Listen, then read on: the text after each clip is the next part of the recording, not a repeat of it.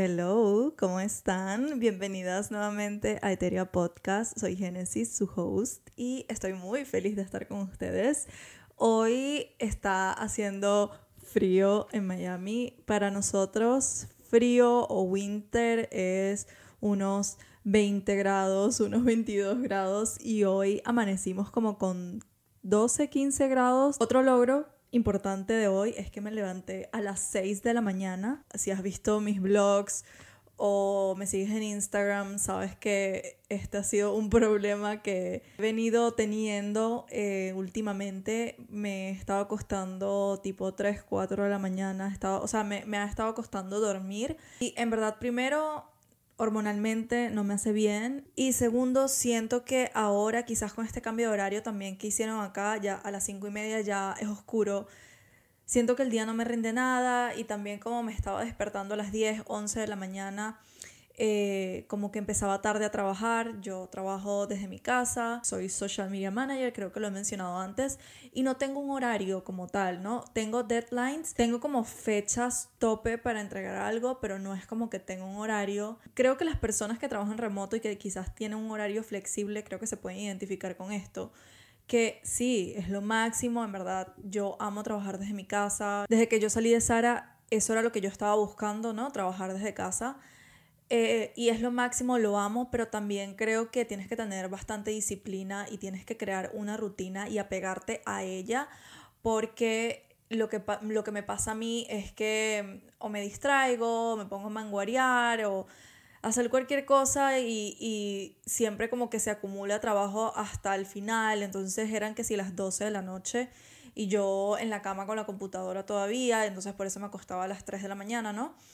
Entonces, bueno, para, hacer el cuento largo, corto, eh, ya llevo dos días levantándome temprano eh, y obviamente acostándome temprano. Estoy durmiendo las 8 horas. Tipo, ayer me acosté como a las 11 y me levanté hoy solita sin alarma a las 6. Que creo que también eso eh, es algo que a mí me gusta. A mí no me gusta levantarme con alarma. A mí me gusta como que mi cuerpo naturalmente se despierte. Como que cuando ya, se, cuando ya mi cuerpo esté descansado, como que naturalmente se despierte. ¿Por qué llegué hasta aquí? No lo sé. Eh, les estaba diciendo que, ah, que bueno, ese fue un logro hoy. Eh, y también el, el, hecho de que está haciendo frío en Miami. Tengo puesto mi turtleneck porque estaba trabajando. Salí a crear contenido para unos clientes. Y acabo de llegar a mi casa, me tomé un café y dije voy a grabar el podcast de una vez, ya que estoy arreglada. Y ahorita después de que termine de grabar este podcast voy a ir a correr. Eh, pero bueno, aprovechando que eh, les mencioné esto de, trabajar desde casa, en este episodio quiero hablar, quiero contarles de mi experiencia eh, teniendo un negocio digital. Porque si me sigues desde hace tiempo, quizás sabes que yo eh, pues tenía cursos y estaba ofreciendo asesorías uno a uno de estrategia digital y desde hace unos meses es algo que ya no estoy haciendo y entonces quería hablar de eso el día de hoy. Por si te interesa crear un negocio digital, pues yo te voy a contar mi experiencia. Obviamente cada experiencia es distinta. Y bueno, para ponerlas un poco en contexto, eh, nos tenemos que ir al 2020. Yo ese año fue el año en el que comencé como a estudiar, a prepararme y hacer diferentes cursos sobre estrategia digital, sobre negocios digitales, etcétera, porque yo eh, pues me sentía estancada en mis redes sociales, llevaba tiempo creando contenido. Yo principalmente estaba haciendo contenido de outfits, de moda, porque siempre es algo que me ha gustado. Y también porque estaba trabajando en Sara, entonces pues tenía que ver y también tenía como esa mm, facilidad o quizás el acceso a, eh, a ropa, a estar en contacto con las tendencias, con la moda más, más rápido porque es fast fashion.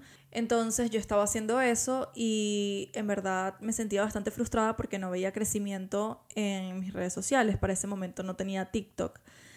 Y bueno, llega la pandemia, nos mandan a casa y pues em, vi un curso que me llamó la atención, lo hice y empecé como a implementar estos conocimientos en mis redes sociales y poco a poco vi un crecimiento en mi TikTok. Bueno, ese año también me abrí TikTok eh, y de hecho yo comencé TikTok mostrando un poco de lo que yo hacía en Sara. Yo era visual commercial, eh, coordinadora yo me encargaba como de mantener la estética de la tienda, o sea, no de toda la tienda, de una sección, porque hay, hay varias personas que se encargan de eso. Y yo mostraba eso en TikTok y eso le interesó a la gente, o sea, a la gente le encantaban esos videos. Yo, comencé a crecer por esos videos. Eh, recuerdo, eran videos como yo diciendo lo que hacía en mi trabajo, ¿no? En Sara.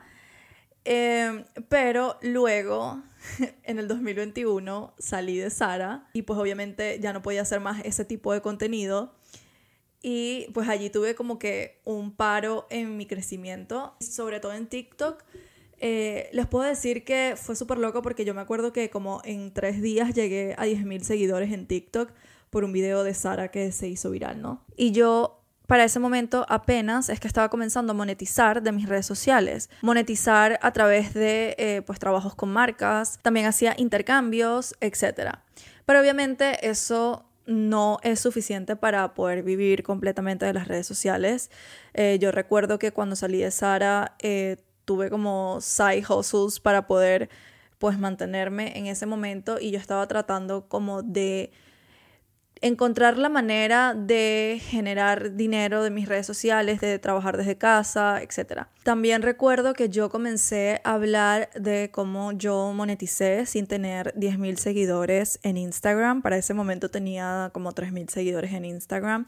En TikTok ya tenía 10.000, pero para ese momento TikTok todavía no era como tan relevante. Las marcas eh, siempre buscan más como exposición en Instagram. Entonces, yo en verdad los intercambios que estaba haciendo y los deals que estaba haciendo con las marcas eran más que todo para Instagram, porque ellos me pedían Instagram y yo a veces hacía TikTok como un plus, porque simplemente usaba el mismo contenido para TikTok. Y me acuerdo que comencé a hablar de eso y mucha gente se comenzó a interesar. Y yo eh, me acuerdo que estaba hablando con una amiga de esto, como que le estaba contando como que, conchale, yo quiero, sabes, como que monetizar de mis redes, pero no sé cómo hacerlo. Eh, como no tanto depender de la marca, sino crear algo yo que me generara dinero. Entonces me acuerdo que ella me dijo, ¿por qué no enseñas a cómo monetizar sin tener 10.000 seguidores? Así tal cual me lo dijo. Y yo le dije como que, ¿en serio? ¿Tú crees? ¿Tú crees que eso pueda funcionar? Entonces inténtalo y tal.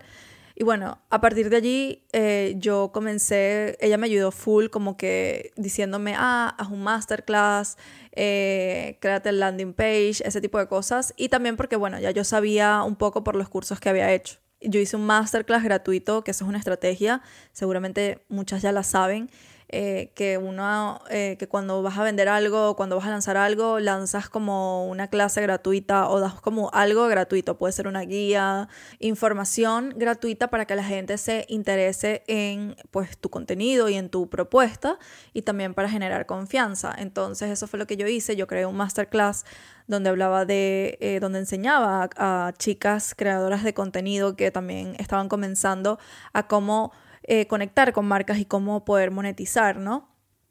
Y en verdad eh, le fue muy bien, muchas chicas se, metieron, yo creé un grupo en Telegram, todo chévere, después creé mi página web, eh, el landing page y todo esto. Y meses más tarde yo digo, ok, ya voy a crear un curso. Yo nunca había creado un curso en la vida. Y también siento que eso fue como un boom, siento que ha habido como un boom muy fuerte de cursos y de servicios digitales eh, desde el 2020 para acá y por supuesto que la pandemia ayudó a que eso pasara. Entonces creo que yo también me monté en esa ola y ahí fue, y ahí fue cuando creé mi primer curso que se llamaba The Creator Program. En verdad fue algo súper retador para mí, no les voy a mentir. Yo me acuerdo que hubo un día que estaba tratando de terminar un módulo y me acosté como a las 3 de la mañana y el módulo tenía que estar listo para el siguiente día. Eh, yo ahora lo pienso y, veo como que la estaba forzando demasiado porque era como algo que no se me daba fácilmente. Cuando tú vas a lanzar un curso, tiene que ser o debería ser sobre algo que a ti se te da muy fácilmente, que te fluye, algo que ya tú hayas como eh, superado, me explico, un problema que ya tú hayas superado, resuelto y que sea súper fácil de hablar y que sea súper fácil de, explicar para ti. Pero yo siento que para ese momento en cierta parte sí era un problema que yo había superado, porque sí, yo había monetizado con marcas, pero en verdad no siento como que estaba en un punto para hablar de eso todavía, me explico.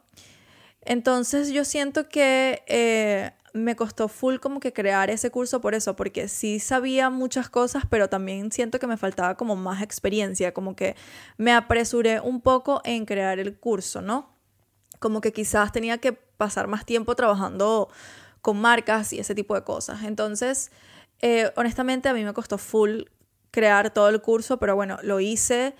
Eh, y en verdad, lo que a mí me pasaba también en ese momento y lo que me frustró muchísimo es que, como les dije, yo había salido de Sara, estaba buscando una manera de monetizar como fuera, porque pues no tenía trabajo básicamente y estaba haciendo como pequeños trabajitos aquí y allá. Fue una experiencia donde aprendí muchísimo, pero también siento que me desgastó muchísimo porque no es solamente crear el curso, es también cómo vendes el curso, el contenido, cómo llegas a tu cliente ideal. Y yo siento que em, yo obviamente traté de hacer lo mejor que yo pude. Primera edición de The Creator Program, me acuerdo que lo lancé como a 78 dólares, algo así, 77 dólares, porque yo dije, ok, voy a lanzar el primero a este precio que me parecía poquito para todo el trabajo y, todo lo que, todas las horas que me tomó hacer ese curso y también la información. Y ya a la siguiente edición lo voy a aumentar al precio que siento que vale este curso porque si no, o sea, no puedo vivir de esto, me explico. Y también como para que gente se metiera y correr la voz y todo eso. Entonces, bueno, al final eh, se metieron como 15, 20 personas. Eh, yo también metí personas eh, como por intercambio, como que yo les regalé el curso para que me ayudaran a, a promocionarlo. Eh, y también porque como era el primer curso, pues quería eh, feedback, ¿no? Para mejorar para la siguiente edición. Fue una experiencia enriquecedora, pero siento que, no sé, como que no era algo que yo en verdad quería hacer o como que no era algo que yo me estaba disfrutando hacer. Siento que era algo que en parte lo estaba haciendo porque necesitaba generar dinero ya y pues obviamente mi intención también con el curso era que de verdad las chicas que lo tomaran pues vieran eh, resultados en sus redes sociales, en verdad tuvieran como que buena información y que tuvieran crecimiento y que eh, pues pudieran crecer en sus redes sociales y trabajar con marcas. Eh, esa era mi intención, pero no siento que ese sea como mi, como mi vocación. Por lo menos ahorita en este momento en donde estoy, en esta etapa de mi vida, no lo siento como, como que es algo que me apasiona, no lo siento como que es mi vocación, no lo siento como que es algo que me encanta hacer. Para mí se sentía muy pesado mantener los cursos, los servicios, para mí se sentía muy pesado mantener esa presencia digital, me explico, el, tener como que crear contenido eh, hablando sobre estrategia digital para atraer clientes, el tener como que... Em, hablar de, de, redes sociales. Yo me acuerdo que cuando me ponía a hacer videos para TikTok o cuando me sentaba como que a planear el contenido, era como que me costaba demasiado, eh, no me fluían las palabras. Eh, grababa demasiado los videos, no sentía como que me fluía hablar de estrategia digital o de redes sociales o de monetizar con marcas, no sentía como que eso era lo que yo quería hacer, me explico. Entonces ya por ahí empecé como que a tener esos pensamientos y ya empecé como que, ok, yo creo que quizás esto no es lo que yo debo hacer. Se sentía como un trabajo muy pesado el mantener esta presencia digital. Para mí, mis redes sociales eran un lugar para simplemente divertirme, expresarme, crear el contenido que me encanta crear, los videos que amo crear. Y siento que me estaba restringiendo un poco a eso porque tenía que crear contenido para atraer clientes, para vender mis servicios, mis productos, etc.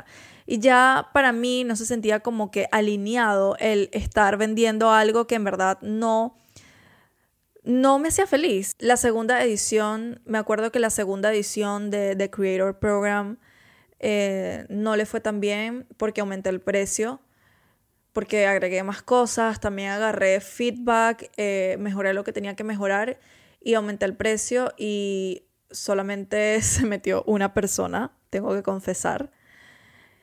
Y eso me desmotivó full. Siento que estaba forzando demasiado mi creatividad, como que yo estaba tratando de ser creativa, entre comillas, para crear el contenido más atractivo posible para, valga la redundancia, atraer personas al curso. Pero en verdad simplemente se sentía pesado, se sentía como que no quiero hablar de esto en mis redes sociales, no quiero que este espacio que para mí significa creatividad, diversión, donde es un espacio donde puedo ser yo y donde es como, es como mi, mi, mi canal para expresarme, sea un lugar donde yo estoy hablando de cosas que en verdad no me apasionan tanto, que en verdad se sienten pesadas, que en verdad no las siento tan alineadas. Y yo creo que ya, o sea, con el tiempo ya dije como que, ok, no, esto, esto no, no me está haciendo feliz. Eh, porque yo, como les dije, mis redes sociales las quiero utilizar para crear cosas que, que me encanten, que me apasionen eh, y que donde yo pueda expresar mi creatividad. Y siento que al enfocar como que todas mis redes sociales en vender, en que todo el contenido sea para vender, o por lo menos gran parte del contenido, ¿no? Eh, no, no se sentía bien para mí, era como que la estaba forzando demasiado. Eh, no quería parecer como intensa o como desesperada por venderte. Yo creo que también la vida, esa era la forma en que me estaba dando a entender de que por ahí no. Y está totalmente ok, o sea, estamos para eso, para probar, para, eh, para intentar nuevas cosas, para ver que sí funciona y que no. Y yo les puedo decir que sí, aprendí full en el proceso, aprendí full. Eh, sobre redes sociales y de cómo eh, vender un servicio y, cómo eh, pues crear este curso y venderlo y todo esto y, y, tengo esa información y tengo esos conocimientos que quién sabe si en un futuro pues lo puedo utilizar para otro proyecto. También luego lancé The Video Lab que fue regular también, entonces em, como no era mi fuente principal de ingresos, eh, estos servicios y estos cursos, pues yo tenía que hacer otros trabajos, entonces no me daban los tiempos, simplemente se hizo insostenible para mí. Y, este año, y este año no recuerdo exactamente cuándo, hace unos meses, ya decidí por completo ya dejar eso, eh, como que, ok, ya no es por ahí. También dejé de hacer asesorías, yo estaba haciendo asesorías uno a uno de estrategia digital y dejé de hacerlo. Y algo que también me dijo una amiga que me hizo clic en su momento fue que me acuerdo que estábamos hablando como que de la abundancia, ¿no? De, de cómo manifestar más abundancia. Y ella me dijo algo como que si tú estás haciendo algo que se siente demasiado pesado para ti eh, por dinero, en verdad ahí no es, ahí no es. Y creo que esto es algo que me marcó porque creo que el pensamiento que se tiene cuando tú vas a hacer algo, cuando vas a emprender o cuando te vas a dedicar a algo, una carrera, vas a escoger una carrera, etcétera, es pensar como que, ok, em, ¿qué es lo que da más dinero? Creo que muchas veces partimos de ese punto, tenemos esa mentalidad, ¿no? Pensando en el dinero. Y creo que algo que he aprendido es que quizás por un tiempo te puede funcionar, quizás por un tiempo sí puedes hacer dinero, pero va a llegar un punto donde se va a hacer insostenible porque no es realmente lo que te apasiona, no es realmente lo que, lo que te hace feliz, no es lo que te permite estar en tu zona del genio. Entonces, yo me hice estas preguntas, ¿no? Como que esto es algo realmente de lo que me apasiona hablar, ¿no? Estrategia digital, redes sociales. Esto es algo donde yo siento que me puedo perder por horas y no me di cuenta de que pasó el tiempo. Y en verdad no, yo no sentía como que estaba en mi zona del genio haciendo eso. Algo que a mí sí me apasiona es crear videos, como que todo lo que conlleva crear un video. La edición me encanta, o sea, ustedes pueden ver mis videos, yo he hecho videos de transiciones súper cool. Eh, eso es lo que a mí me apasiona y donde puedo pasar horas. O sea, yo me he metido ocho horas editando un video para que la transición quede perfecta, para que los efectos queden perfectos. Eso es algo que a mí me apasiona. El podcast es algo que a mí me apasiona y por eso este año también eh, decidí y comencé a hacerlo en formato de video también y, comencé como a dedicarle más mi energía a eh, proyectos y cosas que me apasionan. Estoy como que en esa etapa donde solamente quiero hacer cosas que me apasionan. Entonces, creo que hoy en día mi approach es ese, es no pensar como en cómo puedo hacer más dinero o qué me puede dar más dinero o partir desde el dinero, no estoy pensando desde ese lugar, sino que estoy pensando como que, ok, ¿qué es lo que me hace feliz? Qué es lo que me encanta hacer y qué es lo que me permite estar en mi zona del genio. Hoy yo no estoy monetizando de mi podcast, yo no estoy monetizando de mis redes sociales, yo tengo un trabajo ahora porque para mí, o así es como estoy más tranquila ahora, porque tengo un trabajo que me da cierta seguridad y que sé que tengo eh, un ingreso allí seguro. Y por otro lado, esto me permite tener la libertad creativa de dedicarme tranquilamente, sin presión, a las cosas que me encantan. No como antes que yo le estaba poniendo demasiada presión a que el curso funcionara, a que el curso se vendiera, a que tenía que buscar marcas, a que tenía que colaborar, a que tenía que trabajar con marcas, porque dependía de eso para sobrevivir, me explico. Era demasiada presión y eso también la gente lo ve, o sea, la gente se da cuenta cuando tú estás tratando como que de vender algo, también como de forzarla demasiado. Y a mí como consumidora también me, me pasa, yo lo noto en otras personas cuando lo único que quieren es venderte algo, me explico. Entonces, para mí no se sentía bien eso y siento que teniendo como un trabajo seguro, eh, que me da como esa tranquilidad por ese lado, me permite a mí tener este, esta libertad y esta tranquilidad de hacer cosas creativas que me encanten sin esa presión del dinero. Mi consejo para cerrar eh, con este episodio es que si tú estás pensando en lanzar un servicio o crear un negocio digital, pues asegúrate de que no sea esa como que tu única fuente de ingreso, o sea, no pongas tanta presión en eso de que te tiene que generar cierta cantidad de dinero, porque primero eso se nota y también vas a, vas a quemar tu creatividad fue lo que a mí me pasó. Obviamente para todo el mundo no es igual, pero hoy en día, o sea, veo en retrospectiva y es como que, claro, o sea, estaba quemando mi creatividad porque necesitaba el dinero y, también como que lo entiendo y, y, está ok, o sea, no, no me juzgo. Aprendí de esa experiencia y hoy en día creo como que si voy a generar dinero de mis redes sociales o de un producto o servicio que lance en, las redes, que sea algo que me inspire, que de verdad se sienta alineado para mí, que me permita estar en mi zona del genio y naturalmente va a llegar esa abundancia a tu vida y creo que el enfoque debe ponerse en eso, la pregunta debería ser ¿qué es lo que me hace feliz? ¿Cuáles son esos talentos? ¿Cuáles son esas habilidades, esos conocimientos que es algo que se me da naturalmente, fácilmente. No al revés, no pensar en qué me puede dar dinero o cómo puedo hacer más dinero, etcétera, porque no es allí, no es allí. Y creo que esa fue como la lección que yo, eh, una de las lecciones que saqué de todo esto. Entonces, por eso, por eso hoy día estoy más enfocada en hacer cosas que me hacen feliz. Lo hablaba en el episodio anterior que hice con Stephanie, donde pues hablábamos del propósito, que también les recomiendo que vayan a escuchar ese episodio si no lo han escuchado.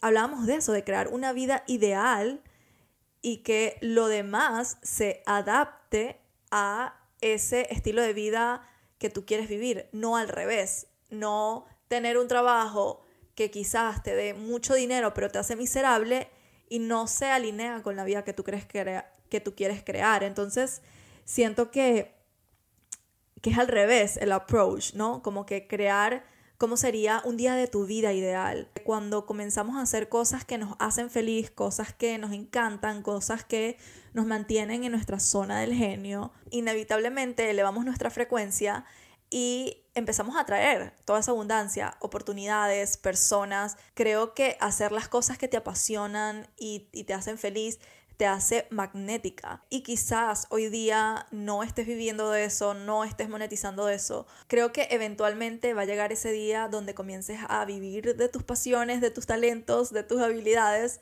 y eso se convertirá en tu estilo de vida. Entonces, ese es mi mensaje para concluir este episodio. Si vieron también el último video que subí a YouTube, que hice un vlog en estos días porque me provocó y porque me hace feliz. Yo he estado subiendo los episodios del podcast que, que hago en video a YouTube también, pero tenía full tiempo que no hacía un vlog para YouTube y en el mismo vlog decía como que hoy es sábado, hoy quiero hacer cosas para mi alma, quiero hacer cosas que me hacen feliz.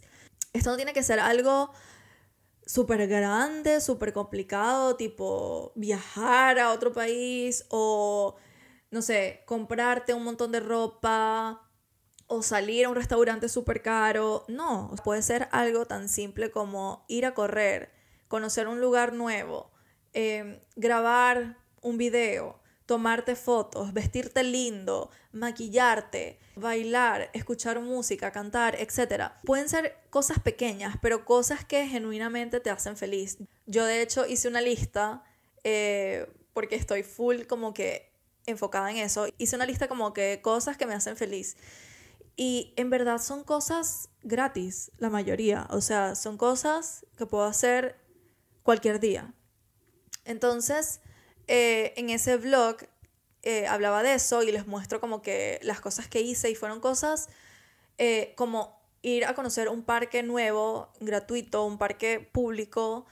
fui a la librería, me puse a leer un libro, o sea, tenía full tiempo que no iba a la librería y a mí me encanta como que ir a la librería aquí y encontrar un libro que me atrape, que me, puedo, me lo puedo leer en una sentada.